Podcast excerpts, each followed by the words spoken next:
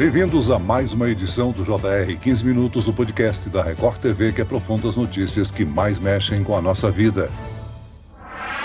A ANS, Agência Nacional de Saúde, definiu o teto para o reajuste anual dos planos de saúde individuais e familiares. As mensalidades podem ser corrigidas em até 9,63%. O percentual é mais que o dobro dos 3,94% de inflação acumulada nos últimos 12 meses pelo IPCA, que é considerada a inflação oficial do país. Qual a fórmula para definir esse reajuste? Os custos para os planos de saúde aumentaram muito? A única alternativa para os planos é repassar esses custos para os clientes? E quem são os brasileiros afetados por esse aumento? O 15 Minutos recebe a doutora Marina Paulelli. Ela é advogada do IDEC, o Instituto Brasileiro de Defesa do Consumidor. Bem-vindo ao nosso podcast, doutora Marina. Olá, Celso. Obrigada pelo convite. E quem me acompanha nessa conversa é Renata Loures, repórter da Record TV do Rio de Janeiro. Renata, a decisão saiu agora, mas esse reajuste vale desde o último mês de maio? Oi, Celso. Oi, doutora Marina. Isso mesmo. Esse percentual é o máximo que as operadoras de plano de saúde podem usar para reajustar as mensalidades de quem tem planos vencendo entre maio passado agora e abril do ano que vem. A ANS autorizou os planos a fazer a cobrança retroativa da diferença nas mensalidades de maio e, se necessário, nas de junho e de julho também.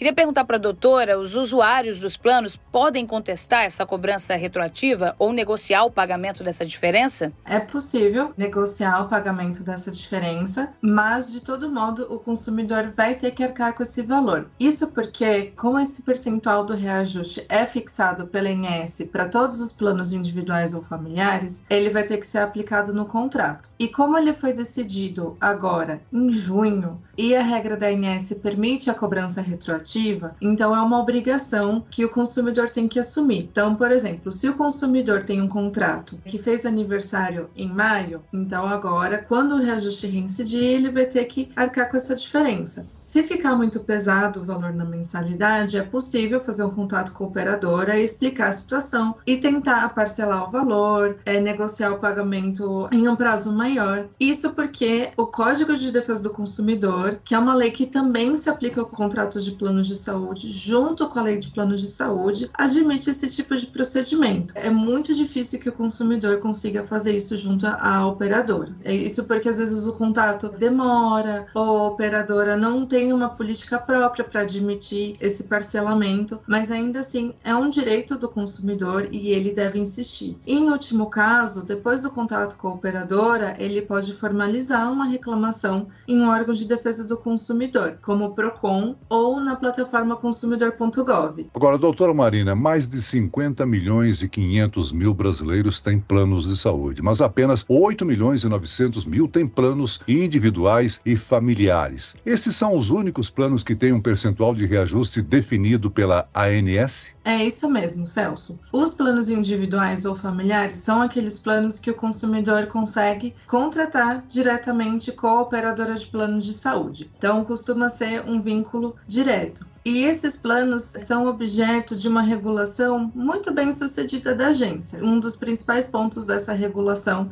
é justamente o reajuste. A ANS todo ano fixa um teto para esses contratos. E, além disso, uma proteção muito interessante para o consumidor é que a própria lei de planos de saúde veda, proíbe o cancelamento desse contrato por iniciativa da operadora. Então, é um contrato que foi feito e que foi desenhado para o consumidor conseguir ficar nele muito tempo tempo. Como é um contrato bastante protetivo, por outro lado, ao longo dos anos, as operadoras passaram a comercializar mais os chamados planos coletivos. Esses planos coletivos podem existir em razão de uma relação de emprego, é considerado um benefício trabalhista, por assim dizer. A empresa empregadora onde o consumidor trabalha disponibiliza um, um contrato de plano de saúde para os seus funcionários e muitas das vezes a própria empresa pode ajudar no pagamento da mensalidade. E também tem os planos coletivos por adesão, que o consumidor consegue contratar se ele estiver vinculado a uma associação, a um grupo profissional. E, por fim, os planos que o consumidor também consegue contratar por ter uma microempresa ou por ser MEI. Né? Então, esses planos coletivos, os empresariais, os coletivos por adesão, os planos MEI e pequena empresa, são maioria no mercado. E para esses reajustes, a ANS não fixa um teto anual. Tem regras específicas que esses grupos de contrato podem ser unificados para aplicação de um reajuste único, mas aí as próprias empresas acabam delimitando um percentual. E isso, na prática, pode ser um problema, porque historicamente o reajuste dos contratos coletivos é sempre superior aos contratos dos planos individuais. E o IDEC, por exemplo, como instituição de defesa do consumidor, já chegou a receber reclamações de reajustes de 15%, 20% e até em patamares superiores. Então, é uma diferença importante e, por isso, o IDEC também defende e insiste muito para a ANS regulamentar o reajuste dessas formas de contrato e passar a estabelecer um teto para os reajustes dos planos coletivos. O reajuste dos planos individuais ficou acima da inflação dos últimos 12 meses, né? Em 2022 também. No ano passado, o reajuste foi ainda maior, de 15,5%. Existe uma fórmula para a ANS definir esses percentuais? Essa fórmula foi criada por meio de uma resolução normativa, que é a principal desenho, a principal regra que a ANS tem para organizar a sua fiscalização e as suas atividades. E essa resolução normativa passou a, a ser aplicada em 2019 e ela explica como que o reajuste tem que ser calculado a partir das informações que são enviadas pelas próprias operadoras. E um dos principais componentes da fórmula para chegar nesse cálculo são as variações dos custos das empresas. Então, essa variação de custo indica quantos procedimentos foram feitos, qual esse procedimento, o preço. É algo bastante complexo e técnico. Essa fórmula foi considerada um avanço porque ela conferiu transparência para o cálculo do reajuste, algo que era bastante contestado e que não era tão transparente até 2017, 2018. E essa fórmula foi editada principalmente por conta da pressão do Tribunal de Contas da União, que fez uma auditoria na INS nas questões de reajuste, e isso veio em decorrência dessa atividade do TCU. Mas ainda assim, apesar dessa fórmula ter avançado nesse quesito de transparência e de permitir que as informações sejam reprodutíveis, por essa fórmula também foram concebidos reajustes muito distantes um do outro. No ano de 2021, foi o reajuste dos planos de saúde foi negativo, foi no percentual de menos 8,19%, e no ano passado foi de 15,5%. Veja só quão distantes foram os reajustes. Então, é por isso que agora a INS, inclusive, vai analisar o impacto dessa fórmula e dessa resolução para verificar o que pode ser aprimorado, enfim. E o IDEC, inclusive, enviou contribuições para o Tribunal de Contas da União também sobre esse assunto, mas principalmente tendo em mente como é necessário proteger o consumidor.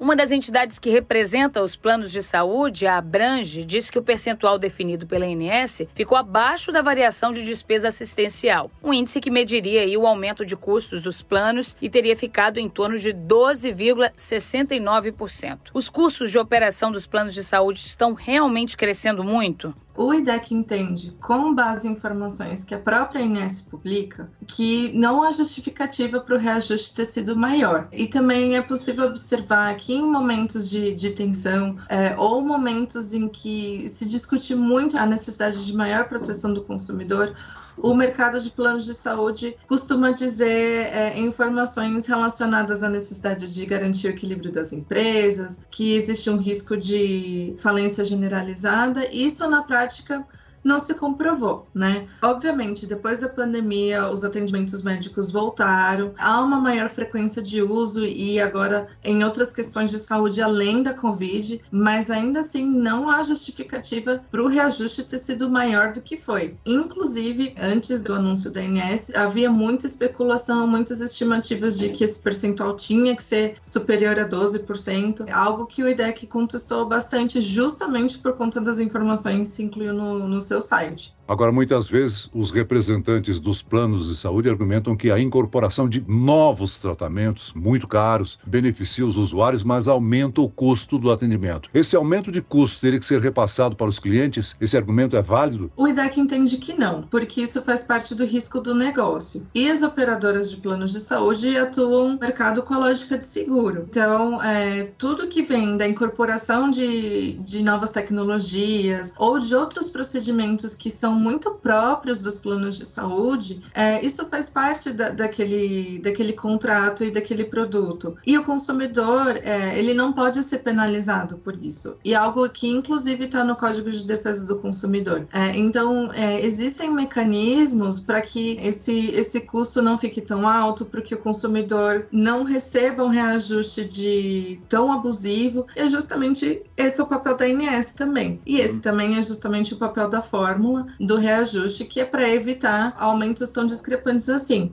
Agora, sobre novos tratamentos que devem ser pagos pelos planos de saúde, como ficou a questão do chamado rol da ANS, a relação, né, a lista de tratamentos que os planos são obrigados a cobrir. A lei que o Congresso aprovou sobre essa questão está valendo na prática ou as pessoas têm que recorrer à justiça para garantir um atendimento? Os consumidores ainda estão tendo dificuldade de ter acesso aos tratamentos, Celso. Apesar da nova lei, da alteração na lei de planos de saúde ser muito expressa sobre a necessidade, sobre o direito do consumidor ter acesso a esses tratamentos no momento da indicação médica. Então, o que, que a lei determina agora? Que a indicação médica para um tratamento, cirurgia, procedimento, sendo seguro, tendo comprovação científica ou tendo sido analisado pela Anvisa, pela Conitec, por um órgão internacional de renome, é segurança suficiente para que a operadora conceda acesso, custeie aquele tratamento para o consumidor. Então, isso está na lei. E isso está na lei como fruto fruto de anos de entendimento na justiça nesse sentido. Por mais de uma década, o Poder Judiciário entendeu que os consumidores têm direito, sim, a tratamentos que estão fora das regras da INS, porque esse é justamente o objetivo do contrato do plano de saúde garantir acesso ao consumidor no momento que ele precisa. E, para além disso, a própria lei de planos de saúde já indica quais são os tratamentos excluídos da cobertura. Então, estão os tratamentos inseguros, os tratamentos experimentais, medicamentos sem registro,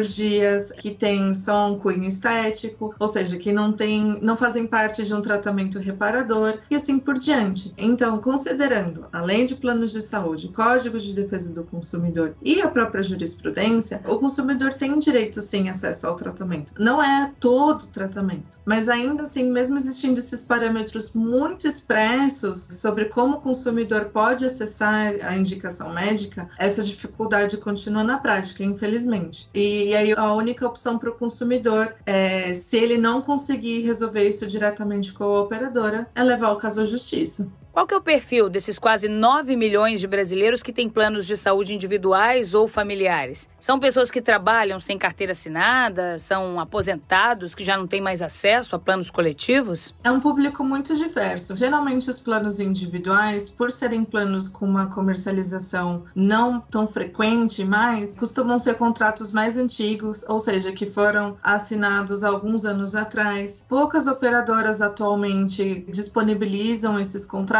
então é um pouco raro que um consumidor mais jovem ou, ou nos poucos anos tenha conseguido contratar, ou uma prática que inclusive é irregular para quem que é microempreendedor individual é o oferecimento da contratação do plano via CNPJ. Então, muitas vezes um consumidor acaba falando que tem registro MEI, que é um pequeno empresário e no momento da contratação só é oferecido para ele um plano empresarial ou ele é forçado a criar um CNPJ para conseguir contratar um plano. E isso é irregular e teve investigação do Ministério Público Federal nesse sentido também. Mas o, o público de consumidores que tem planos individuais é bastante diverso. Então, são pessoas idosas, são pessoas mais jovens que conseguiram contratar um plano individual também. Agora, doutora Marina, no mercado competitivo, se um produto fica muito caro, o cliente pode buscar outro mais em conta. Mas no caso dos planos de saúde, existe uma dificuldade, que é o chamado período de carência depois da contratação de um plano novo. A migração de plano é um risco para os usuários? Pode ser um risco, porque o consumidor pode sair de um plano, embora caro, mas que de certo modo atenda às suas necessidades de saúde, ou seja, que tenha uma rede de atendimento boa, que tenha médicos que ele já conheça, e muitas vezes o consumidor, por conta do alto custo, é obrigado a mudar de contrato. Então, por isso, quando o consumidor está passando por um período financeiro delicado e ele avalia essa necessidade de mudar de plano, é muito importante que ele faça pesquisas, utilize o site da ANS para verificar a compatibilidade de um plano com outro e para ver se esse plano de destino vai atender o que ele precisa naquele momento. Mas e ainda assim, a portabilidade de carências, embora seja um procedimento e seja um direito importante para o consumidor, às vezes ele acaba sendo difícil, porque precisa fazer é, a portabilidade com a ajuda do site da ANS, precisa de uma lista de documentos e muitas vezes as operadoras de forma irregular, também de forma abusiva, acabam não aceitando o período de carência já cumprido. E aí o consumidor precisa reclamar, porque isso é irregular.